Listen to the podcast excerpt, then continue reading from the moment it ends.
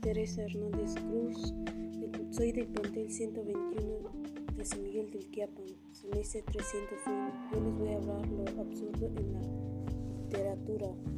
Primera pregunta.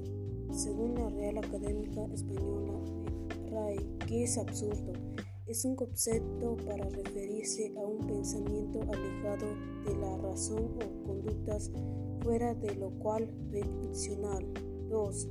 ¿Qué es absurdo según la RAI? Es uno de los criterios esenciales para medir la existencia de error judicial o de una motivación arbitraria. 3.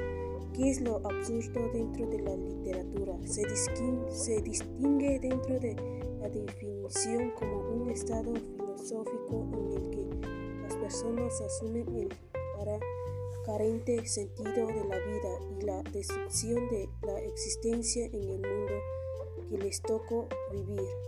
4. ¿De qué manera poesía provoca la reflexión sobre el sentido de la vida?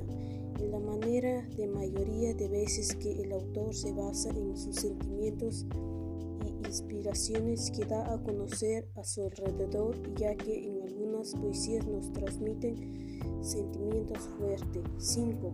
¿Cuál es la idea, opinión que tenía sobre el sentido de la vida Frank Carter y cuál era la relación entre el absurdo y la excepción y la metamorfosis del mismo autor?